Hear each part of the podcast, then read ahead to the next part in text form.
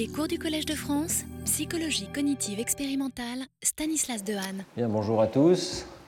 Nous allons entamer aujourd'hui le deuxième cours de cette série consacrée au cerveau statisticien.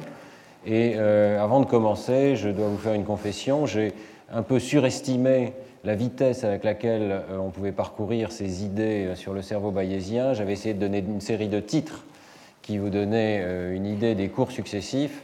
Et je m'aperçois que ça va un peu trop vite. On va donc prendre un peu plus de temps pour aborder ces questions. Je vais finir aujourd'hui le cours sur les mécanismes fondamentaux de l'induction bayésienne et nous parlerons de la perception visuelle la semaine prochaine et il est probable que chacun des cours prévus soit doublé euh, de sorte que le cours s'étendra sur deux ans probablement. Euh, je pense que c'est plus raisonnable étant donné euh, à la fois certains aspects, disons, de la complexité mathématique de ces idées et puis la richesse de ces idées en sciences cognitives. Alors aujourd'hui, donc, nous allons continuer le cours sur les mécanismes fondamentaux du raisonnement bayésien. La semaine dernière, je vous avais expliqué pourquoi les idées bayésiennes sont intéressantes Parce qu'elles permettent de résoudre un problème classique, et celui de l'induction.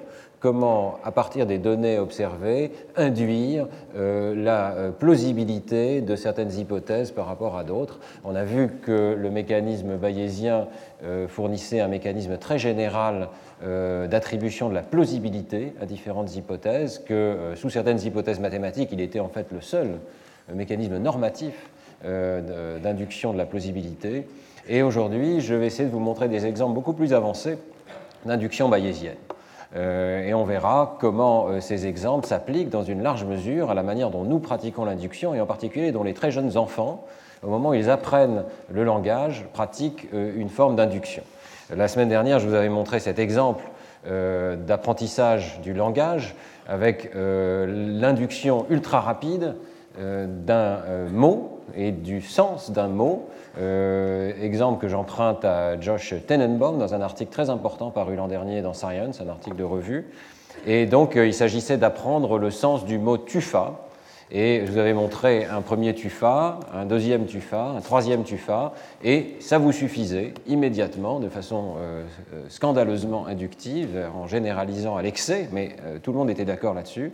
ça vous suffisait donc pour dire que différents objets sont ou ne sont pas des tufas, et il y avait un accord parfait pour dire que tous les objets qui sont en gris sont probablement des tufas et les autres ne le sont pas. Vous voyez qu'on est capable d'induire sur la base d'exemples qui sont en nombre tout à fait minimal euh, le sens de certains mots. Et c'est peut-être ce qui se passe chez l'enfant lorsqu'il apprend, vous savez, avec une vitesse extrêmement rapide, euh, le lexique de sa langue. Vous savez qu'à la période d'explosion lexicale, c'est entre 10 et 20 mots par jour, parfois plus, euh, que l'enfant est capable d'apprendre. Alors, euh, comment la théorie bayésienne rend-elle compte de ce genre d'induction? C'est ce que nous allons voir aujourd'hui. Je vais reprendre euh, cette diapositive du cours de la semaine dernière qui euh, vous expliquait que l'on pouvait rendre compte de ces données en supposant que nous organisons spontanément les connaissances sur ce type d'objet quasi biologique, disons, sous forme d'un arbre. On verra plus tard dans le cours comment il est possible d'induire cet arbre éventuellement, mais ici, on suppose que l'arbre existe et, euh, à ce moment-là, on peut rendre compte de l'apprentissage du lexique en supposant que euh, les hypothèses qui sont faites par l'enfant sur le sens des mots correspondent à des branches de l'arbre. C'est-à-dire que l'enfant va formuler comme hypothèse pour le sens possible des mots, par exemple s'il entend le mot chien, bien entendu la catégorie de tous les chiens, mais aussi des catégories plus petites, par exemple l'ensemble de tous les bulldogs ou de tous les chihuahuas, ou un chien particulier, le chien qui est à la maison, et euh, il va aussi avoir dans l'espace des hypothèses euh, des hypothèses beaucoup plus grandes, par exemple l'ensemble de tous euh, les quadrupèdes ou l'ensemble de tous les mammifères. Et donc cet arbre est représenté ici, ou une version de cet arbre, et on voit que tous les exemples qui ont été observés appartiennent à une branche de cet arbre, et le mécanisme bayésien va consister à dire que si les hypothèses sur le sens des mots sont des branches d'un arbre, donc des catégories de sens envisageables, eh bien, la règle bayésienne va automatiquement choisir euh, la catégorie la plus petite comme étant la plus plausible. La catégorie la plus petite, évidemment, compatible avec les observations qu'on a eues. C'est ce qu'on a appelé le rasoir d'Occam automatique, euh, donc cette euh, capacité qui correspond à, la règle de Guillaume Occam de choisir en priorité le modèle minimal qui rencontre, qui rencontre des données. Alors, je vous avais peut-être pas tout à fait bien expliqué comment ça fonctionne. Je sais que euh, j'ai eu un moment un, mot malheureux pour vous expliquer euh, ce phénomène parce que j'ai dit l'enfant se rend compte que si le mot référé à la catégorie plus grande, alors ce serait un bien curieux hasard que toutes les observations viennent d'une sous-branche de l'arbre. Et euh, ça aurait pu peut-être vous donner l'impression que l'enfant était capable, euh, ou l'adulte, puisque vous avez appris ces mots, euh, serait capable d'une sorte de raisonnement par l'absurde qui supposerait qu'il est capable de raisonner sur des observations qu'il n'a jamais reçues. Vous voyez, j'aurais dû recevoir si le sens du mot correspondait à toute cette branche de l'arbre, j'aurais dû recevoir des observations dans cette partie-là de l'arbre, or je n'en ai pas reçu, donc, etc. c'est une forme de raisonnement qui est très complexe, et euh, en fait, euh, le mécanisme bayésien ne euh, demande pas de supposer que l'enfant soit capable de type de raisonnement. c'est en fait beaucoup plus simple que cela. Je vais donc vous le réexpliquer très rapidement. Donc, supposons déjà dans un premier temps que la probabilité a priori ne soit pas en jeu. C'est-à-dire qu'en fait, toutes les hypothèses, toutes les branches de l'arbre ont la même euh, probabilité a priori. On peut faire cette hypothèse, euh, elle va à l'encontre de certaines hypothèses qui ont été faites pour l'acquisition du langage. Par exemple, Eleanor Roche avait proposé l'hypothèse, toujours pour rendre compte de cet apprentissage ultra rapide, que euh, les enfants avaient une hypothèse a priori qui était la catégorie de base des objets, c'est-à-dire par exemple la catégorie chien pour les chiens, mais pas la catégorie de tous les mammifères on, va, voir qu'on n'a absolument pas besoin de cette hypothèse d'une euh, catégorie de base a priori. Donc ici, on suppose que toutes les branches de l'arbre sont euh, également probables. Et ce qui va compter, c'est donc la vraisemblance, c'est-à-dire la probabilité d'observer les données qu'on a observées, étant donné chacune des hypothèses. Donc on a besoin de calculer la plausibilité de chacune des hypothèses, chacune des branches de l'arbre, étant donné trois mots observés. Et on voit que sous une hypothèse euh, d'indépendance, eh bien, euh, on a besoin de calculer en fait le produit des vraisemblances des données, euh, de chacune des hypothèses plutôt, face à chacune des données qu'on a observées. Alors, comment ça fonctionne? Eh bien, Dans un premier temps, il est très facile de voir que si on considère une branche de l'arbre qui est plus petite et qui ne comprend pas toutes les données observées, elle va être rapidement écartée euh, par le, générateur d'hypothèses parce que cette hypothèse a une plausibilité nulle pour les données qui ne font pas partie de l'arbre.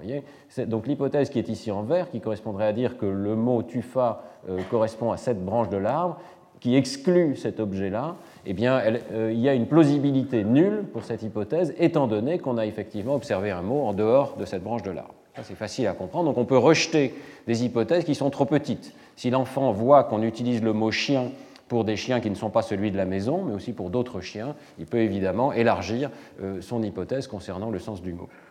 Maintenant, comment est-ce qu'on va faire pour sélectionner l'hypothèse qui est en fait minimale, qui est celle qui encadre les données?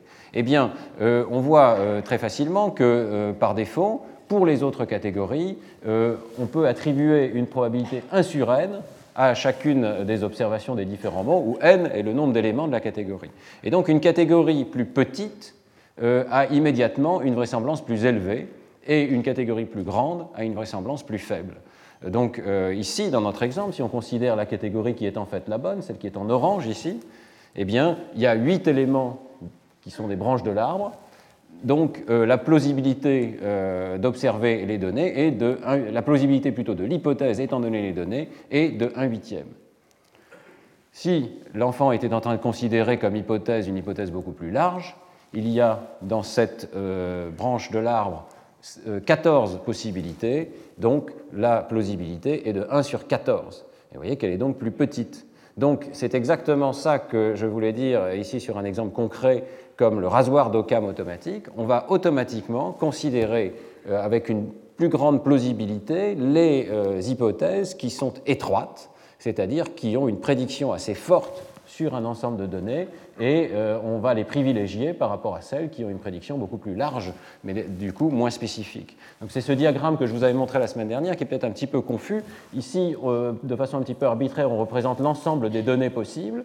Il y a deux modèles ou deux hypothèses. L'une euh, des hypothèses fait une prédiction très particulière sur un ensemble. Elle prédit qu'on va observer un certain nombre de données et pas les autres. L'intégrale, évidemment, de ces différentes distribution doit faire 1, puisque toute, la, somme d'une probabilité doit faire 1. Donc on voit qu'une autre hypothèse qui, elle, rend compte d'un grand ensemble de données va attribuer une plausibilité plus petite à chacune de ces données.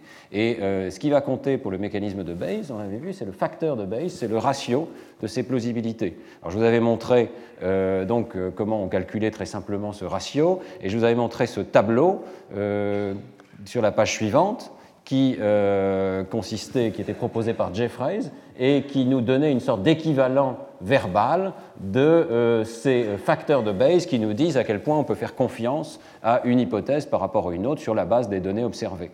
Euh, on peut mesurer soit par le ratio, soit par le log du ratio, qui, je vous l'avais expliqué, peut se mesurer en décibans, c'est-à-dire 10 fois le logarithme décimal de ce ratio. Alors dans notre exemple, si je reviens en arrière, dans notre exemple, on a un rapport entre les plausibilités de ces deux branches de l'arbre qui est de 14 sur 8, c'est-à-dire 1,75, c'est-à-dire en décibans 2,74, 2,4 pardon, d'évidence supplémentaire pour l'hypothèse en orange par rapport à l'hypothèse en bleu. Alors, on regarde dans le tableau et on voit que pour Jeffries, c'est barely worth mentioning, c'est-à-dire ça vaut à peine la peine d'être mentionné. Ce n'est pas beaucoup d'évidence. On a l'impression, sur cette base-là, que euh, donc quelque chose qui n'est guère significatif, on ne voit pas très bien euh, pourquoi ça va permettre à l'enfant ou à l'adulte de comprendre le sens du, mot tufar ici. Quand même, c'est euh, un, petit jeu de données, un petit biais, si vous voulez, guère significatif, qui privilégie l'hypothèse en orange par rapport à l'hypothèse en bleu. Et je vous rappelle que ceci, c'est sur la base de l'observation d'un seul mot. Donc sur la base d'un seul mot, l'enfant a déjà un biais, et ce biais est euh, pour la catégorie qui est la plus petite qui rencontre des données. Maintenant, euh, je vous rappelle aussi qu'à chaque observation nouvelle, les vraisemblances se multiplient. Il va falloir les élever à la puissance W, si on a des observations indépendantes, c'est très important qu'elles soient indépendantes, évidemment. Donc il ne s'agit pas de revoir euh, trois fois le même chien, ça ne nous dit pas grand-chose en plus, mais d'avoir des observations différentes. Et euh, donc à ce moment-là, on va devoir élever cette plausibilité à la puissance W, où W est le nombre de mots observés. Et donc au bout de trois observations, alors si on élève à la puissance les plausibilités, les logarithmes, je ne vous apprends rien, s'additionnent, et donc l'évidence mesurée en décibans sur cette échelle logarithmique s'additionne. Et donc il faut additionner euh, ces 2,4 euh, décibans supplémentaires pour chacun des mots que l'enfant observe et qui tombent dans cette même branche de l'arbre. vous voyez que très rapidement, dans la table de Jeffreys, eh ben, on va franchir le seuil au-delà duquel on peut avoir une très grande confiance dans une hypothèse par rapport à une autre.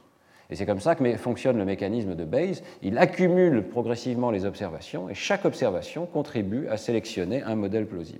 Hein, je m'excuse de rentrer dans le détail de ce modèle qui, après tout, est très élémentaire, mais euh, on le voit bien fonctionner ici. Et donc, on comprend que très peu d'observations, trois observations, suffisent déjà à accumuler 7,2 euh, décibans d'évidence, c'est-à-dire déjà euh, un biais très fort pour une hypothèse par rapport à toutes les autres. Et euh, il est important de comprendre que ce mécanisme d'accumulation va finir par surmonter tous les a priori que nous pouvons avoir. Si nous avons suffisamment d'observations indépendantes, les unes après les autres, leur accumulation, cette addition des logarithmes, va euh, surmonter n'importe quel biais a priori que nous pourrions avoir contre l'hypothèse euh, verte ou orange ou bleue. Donc l'évidence va toujours finir par s'imposer face aux a priori. Ça, c'est un mécanisme important euh, et général de, la théorie bayésienne. Donc, il est possible que l'enfant ait un a priori en faveur de l'hypothèse, euh, par exemple, que c'est la, catégorie de base, le niveau euh, des objets naturels comme chien, chat, etc., qui soit privilégié dans son cerveau. Néanmoins, s'il y a un mot qui réfère à mammifère, et si c'est ça l'évidence qui est reçue de, de l'enfant, eh bien l'enfant va être capable progressivement de voir que c'est cette hypothèse-là et aucune des autres qui rencontre des données. Voilà, donc euh, un exemple très simple. Maintenant, nous allons voir comment le complexifier et comment rendre compte de données plus intéressantes. La première chose qu'il faut comprendre, c'est que les espaces des hypothèses, je vous ai montré ici un espace d'hypothèses extrêmement simple, mais à la fois l'espace des données et l'espace des hypothèses peuvent être extrêmement complexes. Et euh, ici, j'emprunte cette figure à un article de revue intéressant de Perforce, Tenenbaum, Griffiths et Shu dans Cognition en 2011. Il y a un numéro spécial entier de la revue Cognition qui est consacré à cette question, que je vous renvoie si, si le problème vous intéresse. Donc, l'espace des observations, qui est ici représenté comme un plan, où chaque point représente une observation, peut être un espace extrêmement vaste. lorsque l'enfant entend un mot et qu'il voit en même temps une scène visuelle, coder l'ensemble de cette observation nécessite un espace très vaste de couleurs, de formes, de noms, etc. L'espace des hypothèses lui-même peut être extraordinairement vaste. Vous voyez que toutes ces régions de l'espace des données pourraient correspondre à des hypothèses sur le sens d'un mot particulier, par exemple. Et euh, rien ne s'oppose euh, au fait que euh, l'espace des hypothèses soit potentiellement infini si on considère l'ensemble de tous les rectangles possibles qui peuvent euh, se situer sur ce plan, c'est un espace infini. Il n'est pas du tout impossible, dans la théorie bayésienne, de considérer des espaces infinis d'hypothèses.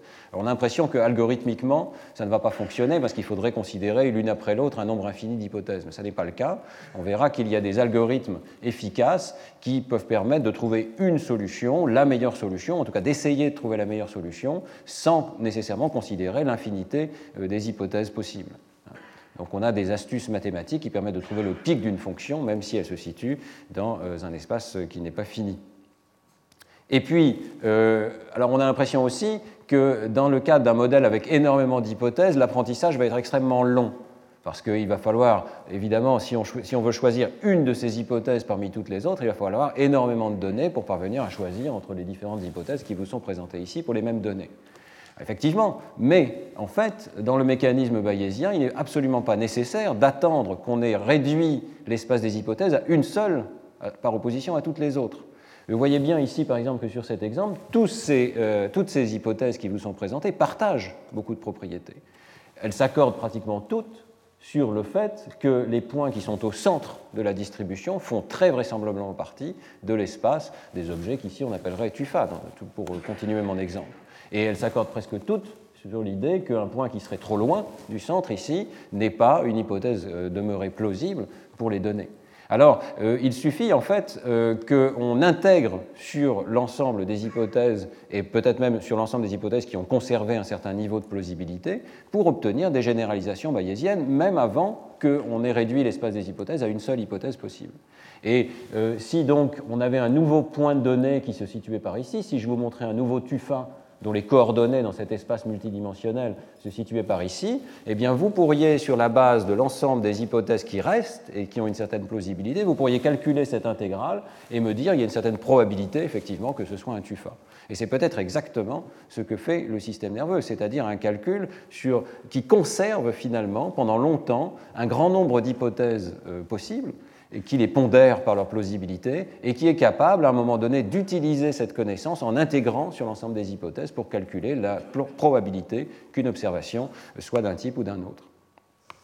Alors, je voudrais euh, au passage mentionner que ces idées euh, sont très anciennes et que l'un des pionniers de ce domaine, c'est Roger Shepard, qui est un très grand psychologue, euh, qui, vous le savez sans doute, a proposé le, test de la rotation mentale, c'est pour ça qu'il est très connu, mais qui a aussi proposé une théorie déjà bayésienne de la généralisation. Et c'était un article très important paru dans Science en 1987, auquel je vous renvoie. Je vais en parler très brièvement, mais Shepard appliquer déjà ces idées bayésiennes pour comprendre la nature de la généralisation dans des espaces multidimensionnels. Le problème de Shepard, c'était euh, une observation très simple, c'est que si on regarde la généralisation des apprentissages, que ce soit chez l'animal, même chez le pigeon euh, ou chez, euh, chez l'homme, eh bien la généralisation est parfois très complexe. la forme de la généralisation, la manière dont sur la base d'une observation on va généraliser à d'autres observations nouvelles, euh, n'a pas l'air complètement évidente. Par exemple, dans le domaine musical que Shepard avait étudié, eh bien, vous pouvez avoir des généralisations qui ne sont même pas monotones avec la fréquence. Vous allez généraliser, par exemple, si vous avez entendu une première note, vous allez généraliser à la note qui se situe un octave au-dessus. Donc c'est une généralisation qui n'est pas monotone dans l'espace des fréquences. Voyez.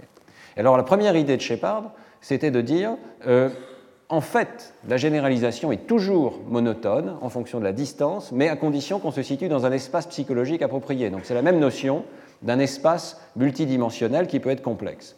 Et la première partie de l'article de Shepard de 1987 consiste à dire, regardez, dans tous les domaines que j'ai pu étudier, la généralisation, que ce soit pour la luminance, la taille des cercles, l'audition d'un son, les phonèmes, etc., les codes morse, eh bien, toutes ces courbes une fois que l'axe des X, ici, qui est l'axe des stimuli, a été placé dans un espace multidimensionnel approprié, il y a toujours une généralisation sous forme d'une loi exponentielle. Donc il y a une sorte de loi universelle, exponentielle. Euh, lorsqu'on a appris un premier élément d'information, on va généraliser aux autres éléments qui sont voisins, mais voisins dans un espace qui est psychologique, un espace mental et qui n'est pas forcément l'espace physique. Alors évidemment, euh, vous allez dire, il y a un énorme degré de liberté puisqu'on peut choisir l'espace psychologique euh, pour que cette courbe soit décroissante. En fait, Shepard montre que, euh, et c'est là qu'il a inventé cette technique qui est bien connue en statistique, qui s'appelle multidimensional scaling, il montre qu'en fait le problème est assez contraint, c'est-à-dire que trouver une fonction monotone pour la généralisation et trouver l'espace telle que la fonction devienne monotone est un problème éminemment contraint, surtout si on se contraint à des espaces de recherche avec peu de dimensions. Souvent, ce sont des espaces unidimensionnels, parfois on autorise à avoir deux ou trois dimensions. Eh bien, euh, on peut montrer que le problème est suffisamment contraint et que ce n'est pas trivial du tout de trouver une généralisation exponentielle. Et la deuxième partie du euh, travail de Shepard consiste à dire cette généralisation exponentielle, je peux l'expliquer sur la base d'hypothèses bayésianes minimales sur les régions ce qu'il appelle les régions conséquentielles de l'espace psychologique, c'est-à-dire les régions euh, dont on peut supposer que tous les stimuli de cette région vont euh, conduire à une généralisation. Donc Shepard déduit sa loi exponentielle et la propose comme une loi psychologique universelle en supposant que l'espace des hypothèses qui sont considérées par le sujet ne comprend que des régions connexes, convexes, symétriques et de position quelconque. Donc on a un espace d'hypothèses Exactement comme tout à l'heure, l'espace des hypothèses, c'était l'ensemble des arbres possibles. Ici, l'espace des hypothèses considérées par l'animal ou par l'homme, ce sont des régions d'un espace psychologique. Donc lorsque nous apprenons, lorsque nous faisons une observation, nous pensons immédiatement que ce n'est pas une observation isolée, mais que c'est peut-être une région de l'espace psychologique tout entière qui est associée à un mot, qui est associée à une réponse ou à un renforcement. Et Shepard montre que sur cette base-là, on est obligé de calculer de façon implicite évidemment, une sorte d'intégrale de toutes les régions possibles qui recouvrent l'observation qui nous a été donnée. Le calcul de cette intégrale fait que euh, on va obtenir cette loi exponentielle de généralisation. C'est-à-dire que les observations nouvelles qui sont suffisamment proches de l'ancienne, on va considérer qu'elles font très probablement partie de la même région conséquentielle, et les régions qui sont trop loin, progressivement, on va juger qu'il est de moins en moins probable qu'on généralise à ces nouvelles observations. Au passage, Shepard montre que lorsque l'espace est bidimensionnel, il y a deux possibilités. La métrique de généralisation peut être soit en fonction de la distance euh, euclidienne, soit en fonction d'une distance euh, qui est simplement ce qu'on appelle la norme L1, c'est-à-dire la somme des distances sur chacun des axes, et que ceci peut rendre compte de deux types de dimensions psychologiques, qui sont les dimensions intégrales et les dimensions séparables. Voilà, donc c'est une distinction psychologique classique. Donc vous voyez qu'il y a tout un pan de la théorie bayésienne qui était déjà anticipée en 1987 et qui était déjà utilisée pour euh, calculer une loi générale euh, applicable à l'ensemble des espèces connues de généralisation sur la base de quelques observations d'apprentissage. Alors, ce qui est particulier à la théorie bayésienne, c'est qu'on ne va pas se restreindre à un niveau d'apprentissage, mais la théorie s'applique en fait dans un cadre strictement hiérarchique. Et là, c'est là qu'on va voir toute la puissance de ces idées. Euh, bon, dans un premier temps, ce que je vous ai expliqué, ici, on a l'impression que euh, la théorie bayésienne attribue une place bien précise et en fait très large à ce qu'on pourrait appeler l'inné. D'ailleurs, c'est une objection qui est parfois faite à la théorie bayésienne, c'est que ce n'est pas un vrai modèle d'apprentissage. Après tout, toutes les hypothèses sont là devant nous, et le modèle se contente de sélectionner, de pondérer les hypothèses, mais dans quel sens peut-on dire qu'il apprend réellement euh, des, hypothèses nouvelles? Non, on a l'impression que l'espace des hypothèses est là au départ, la probabilité a priori est évidemment quelque chose qui fait partie euh, des choses qui sont données à l'avance, et la fonction de vraisemblance elle-même euh, doit aussi faire partie des choses qui sont données dans le modèle. Donc c'est un modèle qui a une riche structure innée, effectivement. Néanmoins, et c'est là que les modèles hiérarchiques interviennent, l'espace des hypothèses lui-même peut être engendré par un modèle de niveau supérieur, une fonction d'ordre supérieur, qui elle-même va avoir une probabilité a priori, mais avec ce qu'on appelle des hyperparamètres, c'est-à-dire des paramètres du niveau supérieur, qui sont susceptibles d'être appris. Pardonnez-moi pour la petite faute d'orthographe.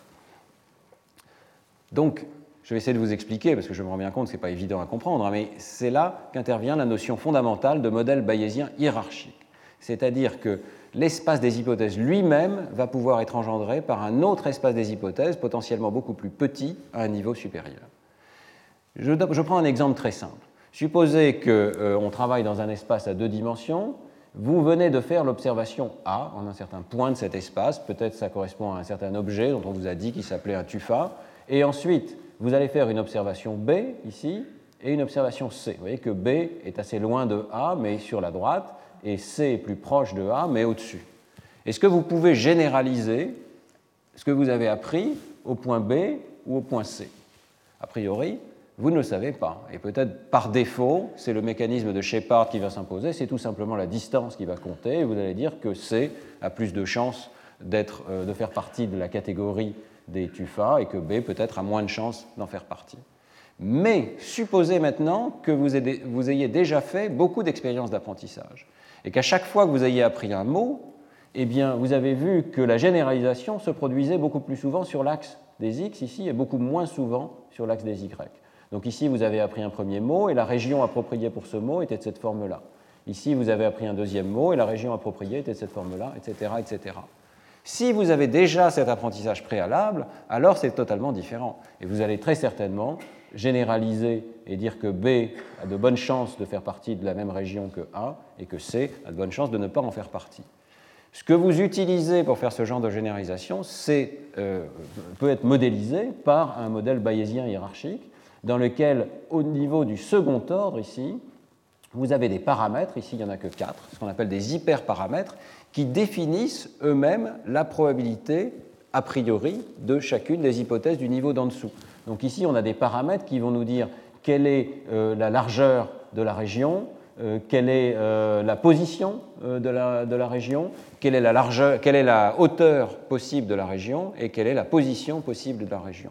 Et ces hyperparamètres vont pouvoir être fixés de manière relativement générale à travers différents apprentissages. Donc le fait d'avoir vu plusieurs fois ces régions horizontales va vous conduire à dire ben, je m'attends à ce que l'étendue horizontale des régions soit large, je vais mettre l'un de ces hyperparamètres à une valeur assez large. Donc j'espère que c'est un petit peu clair. Vous voyez qu'on peut avoir des hypothèses qui contraignent elles-mêmes l'espace des hypothèses de niveau en dessous. Et le mécanisme bayésien permet de remonter cette pyramide et d'évaluer et de fixer ces hyperparamètres. Alors on va voir tout de suite que ça permet une forme d'apprentissage hiérarchique, apprendre à apprendre. Et on va voir immédiatement du coup qu'on peut généraliser à des instances nouvelles. Ça va devenir très concret euh, maintenant, mais euh, c'est ce que euh, George Tenenbaum attribue un nom à cette propriété des modèles bayésiens, et je trouve que ce nom est assez juste, c'est ce qu'il appelle la bénédiction de l'abstraction. En général, il y a plutôt des malédictions dans l'apprentissage, c'est-à-dire on ne peut pas généraliser, il faut plus d'observations, etc. Ici, il y a une bénédiction qui est la bénédiction de l'abstraction. Si j'ai un modèle suffisamment abstrait, tout ce que j'apprends va pouvoir se généraliser à des instances nouvelles. L'apprentissage est extrêmement rapide au niveau le plus élevé, qui concerne les principes mêmes d'organisation, parce que chaque bit de données contribue à sélectionner le modèle pertinent à ce niveau très haut qui est commun, vous voyez, à toutes les observations. Et celui-ci va donc généraliser à toutes les observations nouvelles. Et donc, transfert d'apprentissage ou apprendre à apprendre vont être des propriétés naturelles des modèles bayésiens. Alors, voilà un exemple très concret euh, qui a été proposé par Nelson Goodman en 1955. Vous êtes devant une urne, vous savez qu'il y a des balles de couleurs différentes dans cette urne, et quelqu'un tire une seule et unique balle bleue. on est vraiment dans le domaine de l'induction à partir d'évidences minimales. Si vous tirez une seule et unique balle bleue, qu'est-ce que vous pouvez dire sur les tirages suivants? Bah, A priori, rien. Hein. Euh, vous ne savez presque rien. Maintenant, imaginez, euh, je vais vous dire, dans certaines conditions, on peut être certain, quasi certain, des tirages suivants. Pourquoi? Parce que si par le passé, vous avez eu des situations similaires dans lesquelles il y avait une urne et on faisait des tirages devant vous, eh bien, il y a certaines situations où vous pouvez faire des généralisations très abstraites. Supposez que un jour donné, vous étiez face à une urne, la personne a sorti une balle marron, une deuxième balle marron, une troisième balle marron. Puis un autre jour, vous étiez face à une autre urne, la personne a sorti une balle verte, une autre balle verte, une troisième balle verte, etc. Vous pouvez, au bout d'un certain temps, faire cette généralisation très abstraite qui est que pour une urne donnée, toutes les balles sont de la même couleur. Et si vous êtes capable de faire cette généralisation, eh bien, une observation unique d'une balle bleue peut suffire à vous dire bah, euh, toutes les balles suivantes vont être bleues également.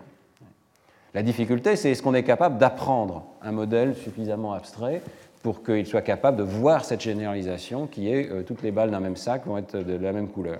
Eh bien, euh, Tenenbaum et ses collègues montrent très clairement que c'est tout à fait possible dans le cas bayésien. ce modèle mathématique a un nom bien précis, s'appelle le modèle Dirichlet multinomial. Bon, honnêtement, ça me dépasse un tout petit peu, mais je crois que le principe est relativement simple à comprendre. Vous avez au niveau, vous avez les données ici en bas. Ce sont les observations de couleurs, de tirages particuliers dans les sacs. Vous avez la structure des sacs qui est inférée. Par exemple, celui-ci, il y a euh, une très forte probabilité d'avoir des balles rouges et une très faible probabilité d'avoir quoi que ce soit d'autre. Et puis vous avez ce niveau 2, le niveau des principes abstraits, qui vous dit quelle est la structure normale d'un sac. Et vous voyez que cette structure, avec ce modèle de Dirichlet multinomial, a en fait une structure qui permet à la fois de dire quelles sont les couleurs qui peuvent exister dans les sacs. Donc là, on voit que la couleur rouge peut exister, la jaune peut exister, bon, la bleue, pour l'instant, n'a pas été observée. Mais on voit aussi qu'il y a un deuxième paramètre qui dit quel est euh, le contenu, euh, la distribution normale d'un sac. Est-ce qu'elle est pointue ou est-ce qu'elle est au contraire très distribuée à travers les couleurs? Alors c'est là que c'est la magie de ce modèle de Dirichlet de permettre d'avoir un paramètre qui définit à quel point la structure d'un sac particulier est pointue ou n'est pas pointue. Je ne vais pas rentrer dans le détail, mais vous voyez que ici, pour ces observations qui sont qu'à chaque fois toutes les couleurs étaient les mêmes pour un sac donné, le modèle a convergé vers une petite valeur du paramètre alpha qui correspond au fait que pour une observation nouvelle, l'hypothèse a priori va être qu'il y a une couleur bien particulière qui est privilégiée dans les nouveaux sacs. Par contre, avec d'autres observations, des observations qui sont de couleurs mélangées à chaque fois, eh bien, le modèle d'abord apprend la structure de bas niveau. Par exemple, ici, il n'y a, pas de, balles bleues, mais il y a beaucoup de balles jaunes, un petit peu de balles euh, marron, etc. Mais surtout, le modèle est capable en même temps d'apprendre ce niveau des hyperparamètres. Et apprendre dans le cadre d'un modèle bayésien, ce n'est pas forcément apprendre à un seul niveau, ça peut être apprendre à plusieurs niveaux. Et au plus haut niveau, c'est un peu difficile évidemment pour nous de, suivre ces modèles bayésiens, mais les hypothèses qui vont être considérées sont des hypothèses extrêmement abstraites. L'hypothèse ici qui est gouvernée par le paramètre alpha, elle nous dit les sacs ont tendance à avoir des couleurs très variées ou les sacs ont tendance à avoir une couleur bien particulière. C'est ça qu'elle dit, et c'est formalisé d'une manière mathématique qui permet de euh, faire euh, cette inférence bayésienne d'une façon extrêmement propre et formelle. Vous avez peut-être l'impression que ici, je ne parle plus de psychologie du tout, je suis en train de parler d'un charabia mathématique. J'espère que ça n'est pas trop le cas, mais je vais revenir immédiatement à la psychologie pour vous montrer que c'est pertinent. Pourquoi est-ce que c'est pertinent? Parce que les enfants ont bien l'air de faire ce type d'inférence très abstraite lorsqu'ils apprennent le langage, lorsqu'ils apprennent le lexique. Et là, euh, je vais faire euh, référence à un article très intéressant euh, paru dans Psychological Science en 2002 du groupe de Linda Smith, qui euh, vous montre euh, comment se produit l'apprentissage des mots chez l'enfant entre 17 et 19 mois.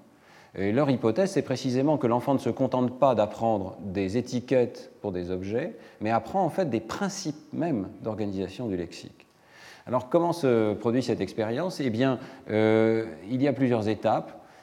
Dans l'échelle donc de deux mois, pendant en fait sept semaines, les enfants sont entraînés avec des mots particuliers, et ensuite on va tester leur généralisation de ces mots à des objets nouveaux et également leur généralisation de deuxième ordre à l'apprentissage de mots nouveaux. Voilà exactement ce qui se produit dans cette expérience. Donc, ce sont des petits-enfants de 17 mois qui viennent au laboratoire et euh, ils viennent donc euh, sur la, 7 semaines consécutives. Euh, à chaque fois, on les fait jouer avec des objets qui sont des objets nouveaux, comme vous le voyez, et qui ont des noms particuliers qui sont attribués par l'expérimentateur. Donc, ceci est un WIF, ceci est un ZOOP, ceci est un DAX et ceci est un log.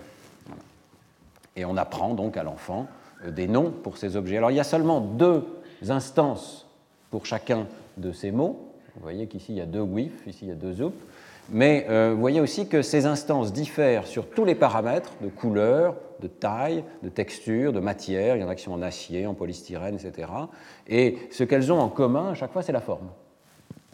Ces objets sont des WIF, ils ont la même forme, le reste varie. Ces objets sont des zoops, ils ont la même forme, mais le reste varie. Évidemment, là, on va chercher à voir si l'enfant est capable d'induire le principe que les noms qui lui sont proposés réfèrent à des formes et pas à d'autres aspects des paramètres. Alors pour le savoir, il va y avoir donc deux tests successifs. À la huitième semaine, l'enfant revient et on lui passe le petit test suivant. On lui dit voilà, tu le sais bien, ça c'est un log, ça fait partie des objets qu'il a appris ici. Et puis, il y a trois objets ici. On lui dit, mais où est le log Va chercher le log. Montre-moi le log. Et euh, vous voyez qu'il y a un des objets qui est identique sur la base de la texture, et il y en a un qui est un distracteur, et puis il y en a un euh, qui est euh, identique sur la base de la forme, mais qui est complètement différent sur la base de la texture, de la matière, etc. Et on va regarder si l'enfant choisit cet objet-là. Et puis, test de niveau 2, et c'est là que ça devient intéressant pour les modèles bayésiens, eh bien, on introduit un mot complètement nouveau, neuvième semaine on lui dit, voilà, ceci est un vite. en fait, il y a quatre mots complètement nouveaux comme ça, et là, il y a un seul essai avec ce mot-là. Ceci est un vite. Tu l'as jamais vu. Où est le vite? Va chercher le vite. Et vous voyez qu'on va donc pouvoir voir si l'enfant va chercher sur la base de la même forme. Alors je ne vous montrerai pas cette expérience si elle ne marchait pas. Euh, évidemment, elle marche. Euh, il existe une généralisation. Donc d'abord, l'enfant apprend les quatre mots. Bon, ça c'est facile. Hein. Euh, ensuite, il y a une génération d'ordre 1, le premier test que je vous ai montré, c'est-à-dire que pour les mots qu'il a appris, il est capable d'aller chercher un objet nouveau sur la base de la forme et d'écarter des objets nouveaux qui ressembleraient sur la base de la texture, de la matière, de la couleur. Donc il fait en fait à 88% correct hein, sur ce choix qui était dans la diapositive précédente. Donc le premier test ici, 88% de choix correct de l'objet sur la base de la forme, alors que le hasard serait de 33%. Et surtout, il fait la génération d'ordre 2, c'est-à-dire que euh, pour un objet nouveau dont il a entendu le nom une seule fois, il est capable de choisir une forme nouvelle qu'il n'a jamais vue sur la base du fait que ces objets partagent la même forme. Donc il a induit le principe que c'est la forme qui compte et pas les autres aspects des paramètres des objets. Et euh, alors il y a des expériences de contrôle dans, euh, cet article. Euh, il y a d'abord un groupe qui n'est pas traité du tout, qui vient juste à la fin, à 19 mois. Et puis il y a aussi un autre groupe qui apprend les quatre mots, mais deux des mots réfèrent à la forme et deux autres des mots réfèrent à la texture, à la matière des objets. Et donc euh, il n'y a pas de principe général à abstraire et les résultats sont complètement changés euh, dans ces deux autres groupes. Donc c'est vraiment le type d'apprentissage qui a permis à l'enfant de faire cette induction. Et alors le plus extraordinaire, c'est qu'ils euh, utilisent le questionnaire qu'on appelle un, inventaire de MacArthur pour voir le lexique des enfants. Et seulement les enfants qui ont participé à l'expérience, vous voyez, montrent une augmentation tout à fait euh, remarquable du nombre de noms d'objets euh, qu'ils ont appris durant cette période de deux mois. Donc dans le lexique normal de l'anglais, euh, eh bien, ils ont appris des noms d'objets au bout de 19 mois. Ils en savent beaucoup plus qu'à 17 mois et beaucoup plus que le groupe contrôle qui n'a pas subi cet entraînement. Voyez. Et ça n'est le cas que pour les noms d'objets, et ça n'est pas le cas pour les autres sortes de mots comme les adjectifs, les verbes, etc. Donc il y a une forme vraiment de généralisation qui dépasse le cadre du laboratoire, mais qui généralise à l'apprentissage du langage en général. Alors euh, voilà comment euh, Linda Smith résume euh, ses observations. D'abord, c'est vraiment apprendre à apprendre. On a appris à l'enfant non seulement des mots particuliers, mais le principe même de l'apprentissage. Et elle le formule comme ça, chaque bit d'apprentissage individuel modifie l'apprenant. C'est ça le concept d'apprendre à apprendre. Donc l'apprenant est modifié. Euh, chaque bit d'apprentissage a progressivement changé ce que l'apprenant trouve facile à apprendre. Et euh, voilà comment elle résume ce qui peut se passer dans la tête de l'enfant. Dans une première étape, l'enfant apprend pour chaque mot une forme particulière, un item particulier qui correspond à ce mot. Donc ceci est une tasse, ceci est une balle. Dans un deuxième temps, il est capable de voir que ces mots se réfèrent en fait à des formes particulières et que la couleur ou la texture ne compte pas. Donc toutes les tasses ont une certaine forme qui est celle d'une tasse, toutes les balles ont une certaine forme qui est ronde. Et dans cette étape 3, l'enfant fait cette généralisation abstraite qui est que les balles sont rondes, les tasses ont des formes de tasses, les objets qu'on me présente pour apprendre, les noms communs, réfèrent à certaines formes particulières. Et dans l'étape 4, il est donc capable d'appliquer cette connaissance à des mots complètement nouveaux, par exemple des girafes ou des crayons. Alors, euh, Josh Tenenbaum montre évidemment qu'avec son modèle euh, donc, euh, multinomial d'Irichlet, eh bien, il est capable de, rendre compte de ces observations. Il suffit de complexifier un tout petit peu le modèle pour avoir deux sortes de paramètres, ceux qui déterminent la distribution de la forme et ceux qui déterminent la distribution du matériau ou de la couleur. Et effectivement, donc soumettant son modèle bayésien hiérarchique exactement aux mêmes conditions que celle euh, du test euh, empirique de Linda Smith, il montre que le modèle est capable d'apprendre que les distributions de formes sont pointues, c'est-à-dire qu'un objet a une seule forme donnée et que les autres formes sont exclues, alors que pour ce qui est du matériau, les distributions des matériaux sont étalées, c'est-à-dire que tous les matériaux, toutes les couleurs sont possibles pour un objet donné. Et il est capable donc de fixer ces hyperparamètres de sorte que pour un objet complètement nouveau qui est vu une seule fois, les hyperparamètres s'appliquent, l'espace des hypothèses qui est considéré par le modèle est beaucoup plus restreint et il y a une généralisation immédiate qui est faite sur la base de la forme et pas sur la base du matériau ou de la couleur. Vous voyez le, pouvoir hein, explicatif de ces modèles bayésiens. Alors, maintenant, on va aller encore plus loin dans l'abstraction, on va voir que le raisonnement bayésien peut en fait s'appuyer sur des modèles génératifs euh, encore beaucoup plus sophistiqués que ceux qui ont été considérés jusqu'ici. Et euh, le modèle bayésien euh, peut fonctionner à partir de n'importe quelle structure hiérarchique abstraite dotée d'une probabilité qui est capable de générer un espace d'hypothèse. Donc, dans l'article de Kemp et Tenenbaum de PNAS 2008, euh, qui est en fait un article pratiquement d'informatique théorique, hein, il montre comment la règle de Bayes peut euh, permettre de choisir automatiquement parmi un très grand nombre d'hypothèses génératives qui permettent de rendre compte éventuellement des données observées. Donc des arbres, des projections, des graphes orientés euh, font partie de l'espace des hypothèses abstraites qui vont être considérées par cet algorithme. Donc l'algorithme va démarrer avec une matrice d'observation. On a des objets, ici ce sont des animaux, qui sont euh, observés, donc gorilles, chauves-souris, tortues, serpents, etc. Chaque animal est doté de traits particuliers.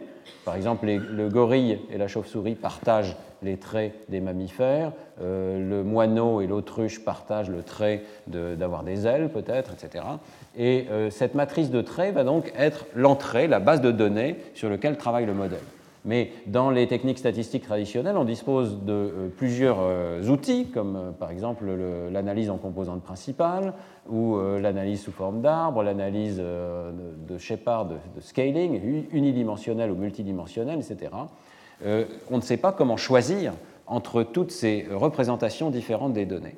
Alors, ce que va montrer euh, l'article de Kemp et Tenenbaum, c'est qu'il y a une manière bayésienne de choisir parmi toutes ces représentations abstraites des données, et c'est donc un modèle hiérarchique dans lequel on va avoir tout en haut le choix de la forme qu'on utilise pour rendre compte des données, par exemple un arbre, puis à partir de cette forme, le choix d'un modèle particulier de la structure des données, et tout en bas, évidemment, les données observées. Donc on va maximiser conjointement, et la règle de Bayes permet de faire cette maximisation conjointe, la structure particulière qui rencontre des données particulières observées, mais aussi le choix même de la structure qui va être utilisée. Alors, euh, le modèle de Kemp et Tenenbaum est, intéressant dans la mesure où vraiment c'est un, système appliqué. Hein. il fournit une manière complètement générale de dériver un espace d'hypothèses qui peut être très complexe. L'espace des hypothèses que le système de, Kemp et Tenenbaum considère comprend des partitions, c'est-à-dire que les données vont être regroupées en sous-ensembles, et tous ces sous-ensembles vont avoir les mêmes propriétés, tout cela vont avoir la même propriété. Euh, il est possible également d'appliquer des chaînes, c'est-à-dire que les propriétés de ces objets déterminent celui-ci, déterminent celui-ci, etc. Un ordre, qui peut être partiel ici, voyez.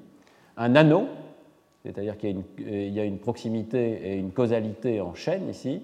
Euh, une hiérarchie, dans lequel il existe des euh, nœuds de haut niveau qui commandent ceux de plus bas niveau, un arbre dans lequel les données sont ici en bas et on infère l'existence de concepts de plus haut niveau qui regroupent ces données, une grille, un cylindre. Je vais vous montrer des exemples de tout ça. Vous voyez que euh, le modèle dispose d'un processus génératif qu'il appelle une grammaire qui permet de générer un espace d'hypothèses extraordinairement vaste qui vont être considérés euh, automatiquement hein, par ce système informatique. Donc par exemple ici, sur la base de processus génératif qui est proposé, pour générer par exemple euh, une chaîne, on va prendre cet exemple ici, on remplace un nœud avec ses entrées et ses sorties par deux nœuds, et on, met les, on place les entrées du premier ici et les sorties, euh, on les place au niveau du second nœud ici. Donc si on applique successivement cette règle, c'est ce qui est fait en B ici, on voit qu'on est capable de générer une chaîne arbitrairement longue de causes et de, conséquences. Et euh, on voit euh, que l'application répétée de la même règle va conduire à des modèles de plus en plus compliqués. Alors ici, euh, Kemp et Tenenbaum font une hypothèse très simple, c'est que la plausibilité la probabilité a priori d'un modèle dépend du nombre de règles qui ont été appliquées. Donc plus on applique un certain nombre de fois la règle, plus le modèle se complexifie, plus sa probabilité a priori diminue. Mais c'est peut-être le modèle dont on a besoin pour rendre compte des données.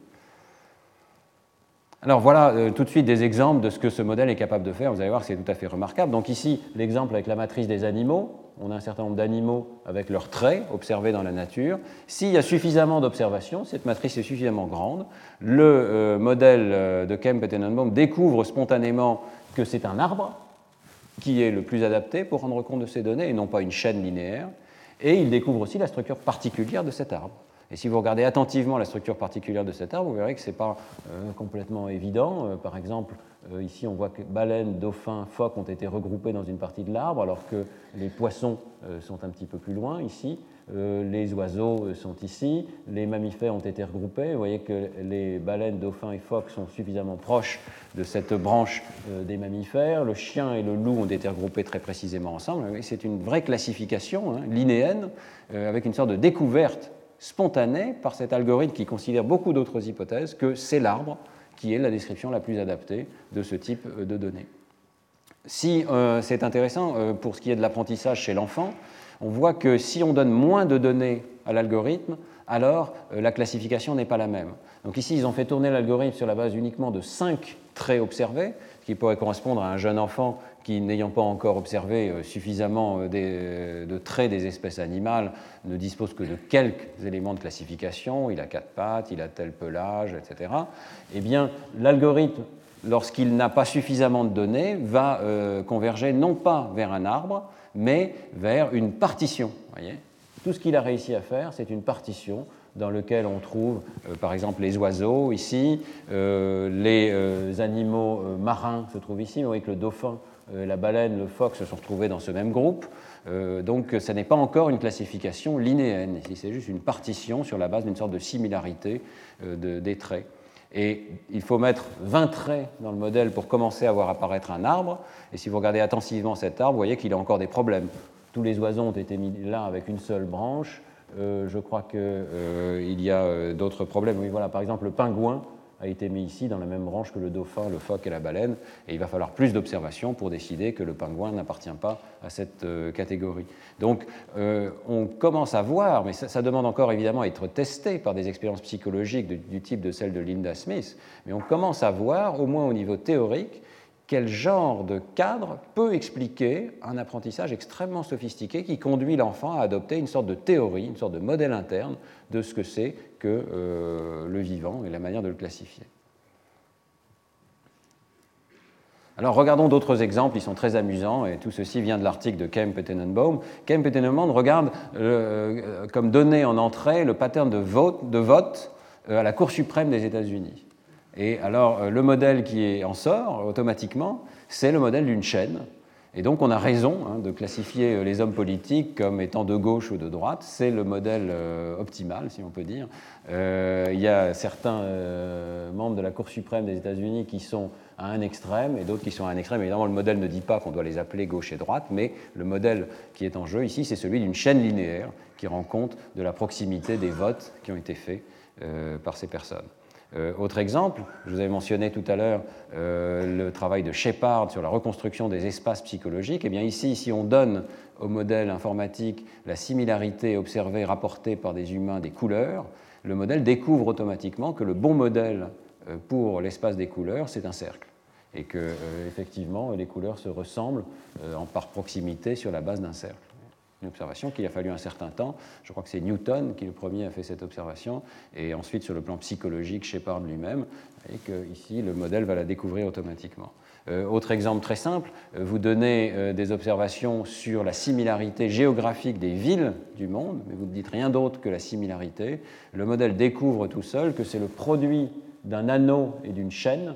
On voit la chaîne ici et puis l'anneau qui rend compte de la similarité entre ces villes et qui en fait euh, rend compte de la forme même du globe, c'est-à-dire que nous sommes sur un globe. Donc il est possible d'inférer sur la base d'observations locales, avec un modèle purement automatique informatisé, euh, qu'il existe une structure de similarité en, en anneau euh, et en fait en globe.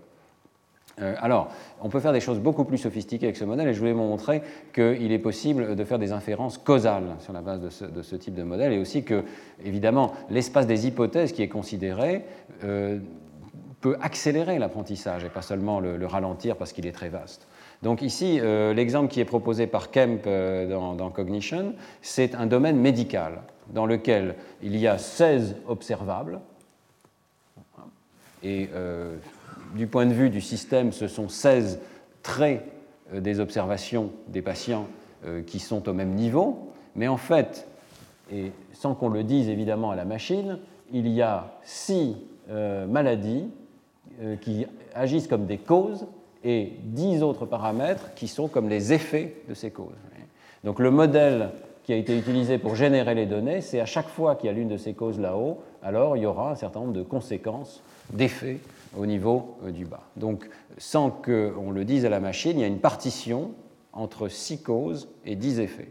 Et les observations qui sont ici données au système sont donc des patients qui ont un certain nombre d'observations sur ces 16 variables.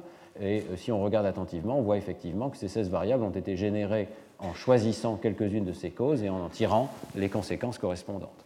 La question c'est est-ce que le modèle est capable de remonter à la structure sous-jacente et de découvrir euh, la structure causale derrière ces données?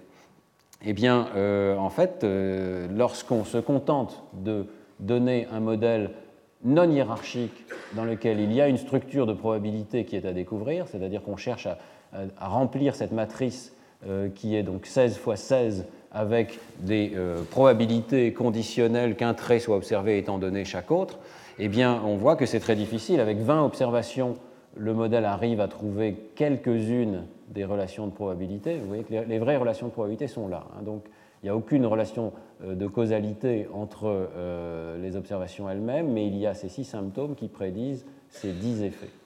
Le modèle a du mal, avec 20 observations, à trouver cette relation de probabilité, il la trouve beaucoup plus facilement avec 80 observations. Mais euh, même avec 80 observations, vous voyez qu'il y a encore beaucoup de difficultés avec des cases euh, qui sont anormalement remplies. Le modèle voit des causalités euh, parasites en quelque sorte, parce qu'il n'y a jamais que 80 observations. Eh bien, ce qu'introduisent Kemp et Tenenbaum, c'est à nouveau un principe hiérarchique. On va introduire un principe abstrait qui est un modèle de la causalité. Alors qu'est-ce que c'est qu'un modèle de la causalité? Eh bien c'est tout simplement la stipulation que parmi les observations que nous faisons, il y en a certaines qui sont des causes et certaines qui sont des effets, et les causes sont liées aux effets par une certaine probabilité. Donc euh, immédiatement, voyez, même si c'est un principe extraordinairement abstrait qui est proposé ici, il existe des causes et il existe des effets, on ne dit pas quel nombre, on ne dit pas quelle probabilité les lie, etc. Ça restreint l'espace des hypothèses ça devient un espace d'hypothèse de haut niveau qui va faire l'objet lui-même de sélection bayésienne.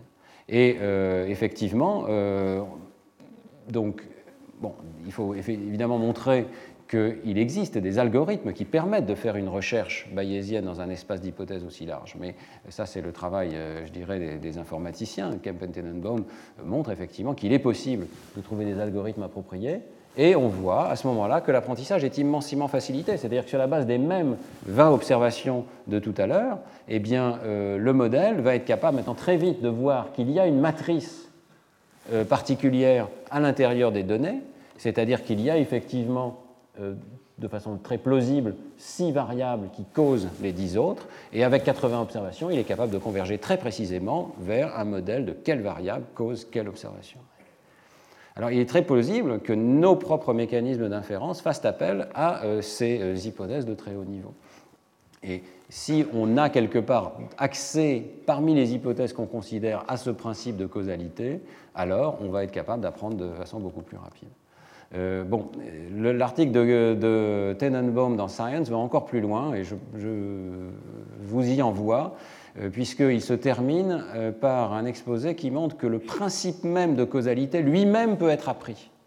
Alors là, j'ai un peu décroché, je ne vous le cache pas, euh, mais c'est vraiment typique de ces modèles bayésiens hiérarchiques, c'est-à-dire que le principe même de génération de ce type de modèle, lui-même peut faire l'objet d'un modèle de niveau supérieur qui, qui va faire l'objet d'une sélection bayésienne.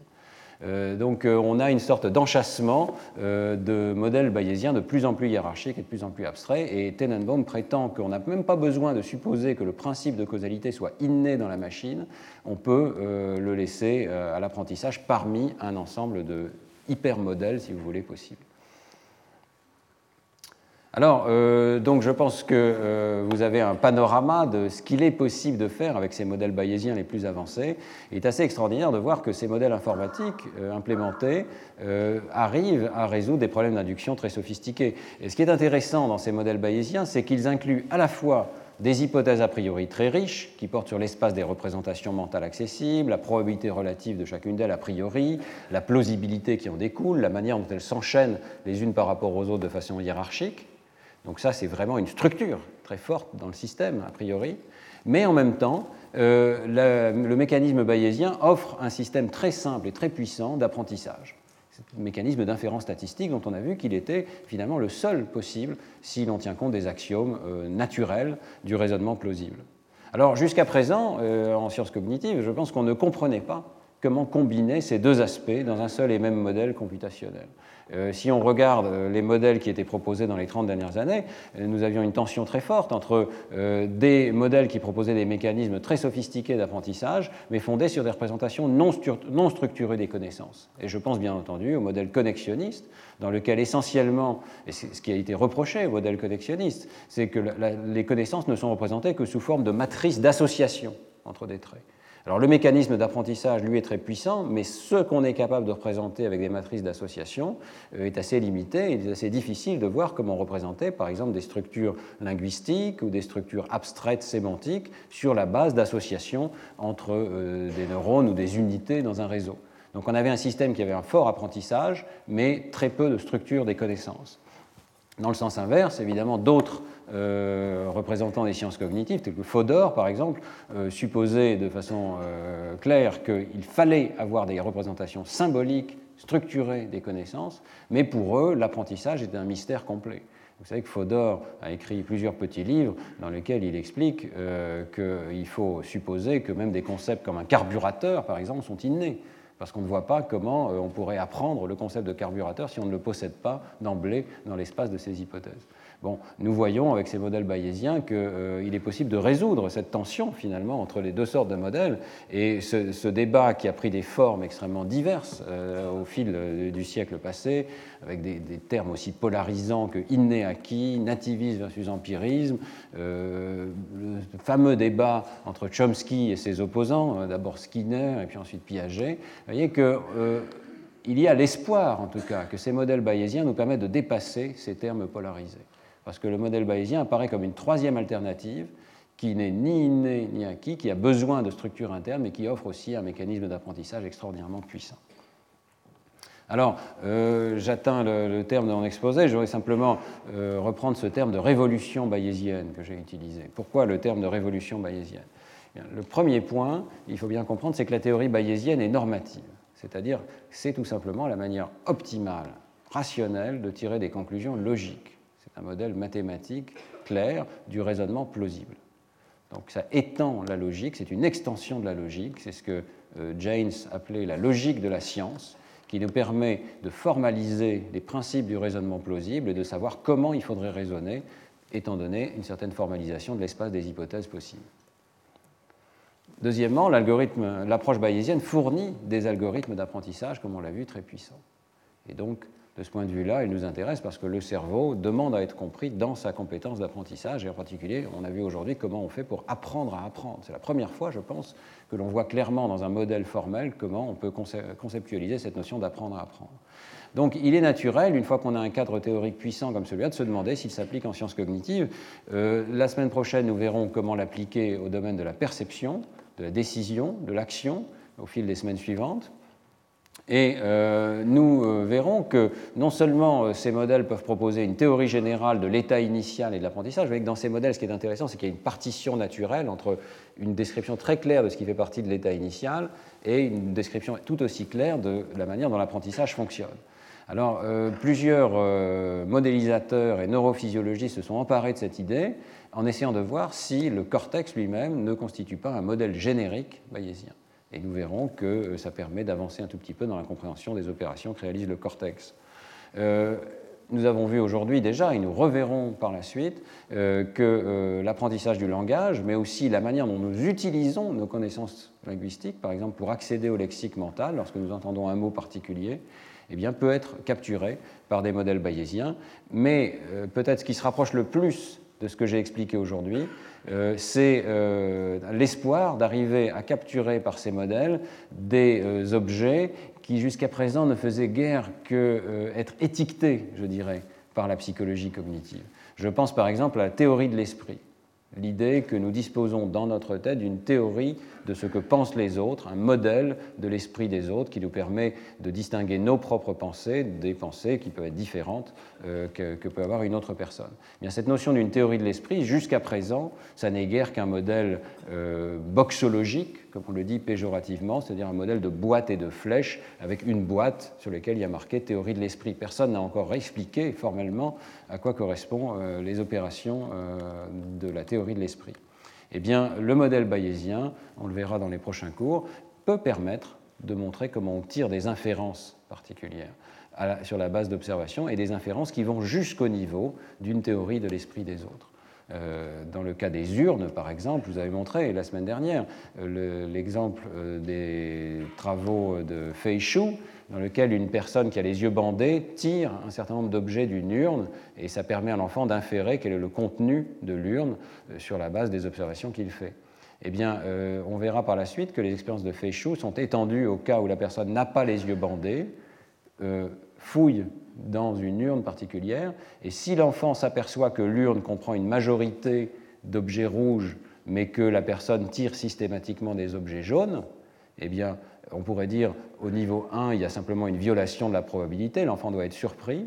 Oui, mais grâce au modèle bayésien hiérarchique, l'enfant va pouvoir tirer une inférence de niveau 2 qui est cette personne est en train de choisir les objets. Et si elle choisit les objets, ça veut dire qu'elle a une préférence pour les objets jaunes par rapport aux objets rouges. Et donc on verra que très tôt, dans la première ou dans la deuxième année de vie, les enfants sont déjà capables de faire ce type d'inférence hiérarchique et de déduire des aspects, euh, des préférences et des comportements mentaux des personnes sur la base de tirages éventuellement extrêmement ponctuels, une observation particulière d'une personne donnée. Donc on commence à comprendre comment des inférences de type théorie de l'esprit vont pouvoir être faites par des modèles bayésiens. Alors, je pense aussi que c'est extrêmement intéressant. Le cas de bayésien nous conduit à poser de nouvelles questions. Et euh, suivant cette idée, euh, je veux dire, ce cours n'est pas complètement structuré, mais nous verrons vraiment des recherches en train de se faire qui posent des questions nouvelles, mais qui n'ont pas forcément toutes les réponses.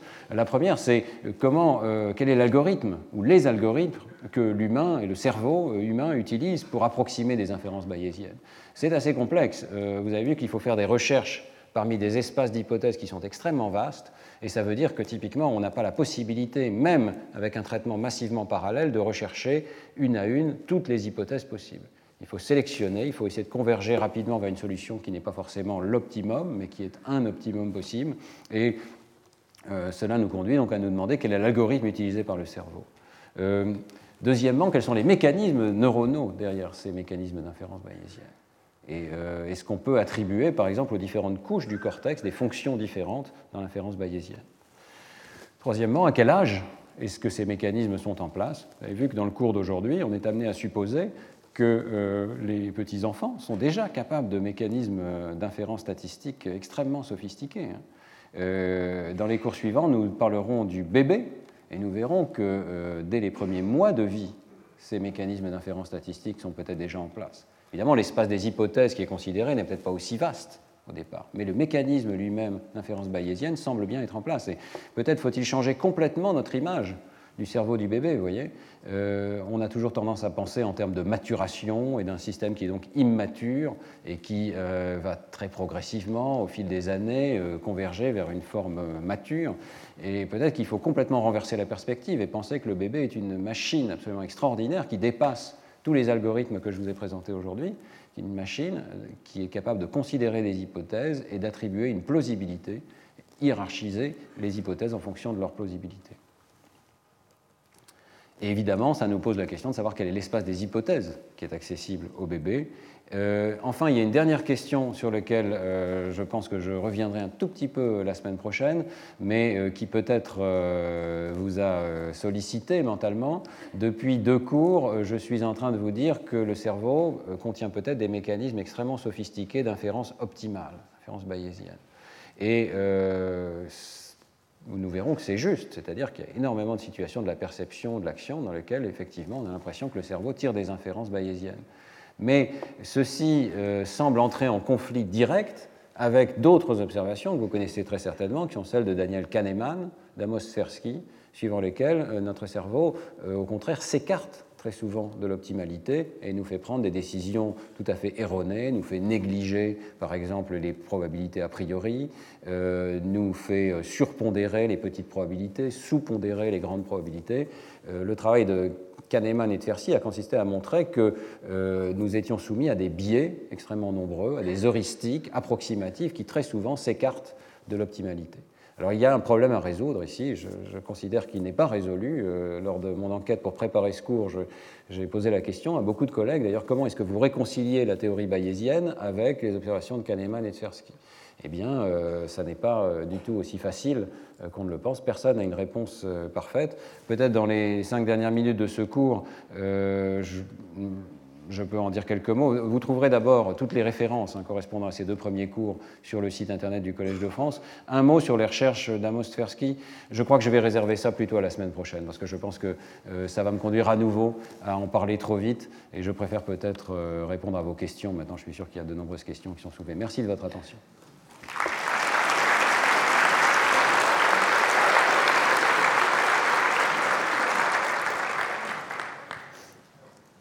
Donc juste euh, sur cette liste de diapositives, euh, vous, la retrouverez sur Internet. Hein. J'attire votre attention précisément sur le livre de Kahneman, 2011, euh, qui est paru en anglais, qui s'appelle Thinking Fast and Slow, qui décrit assez bien l'ensemble de ses recherches écoulées sur les biais dans le jugement.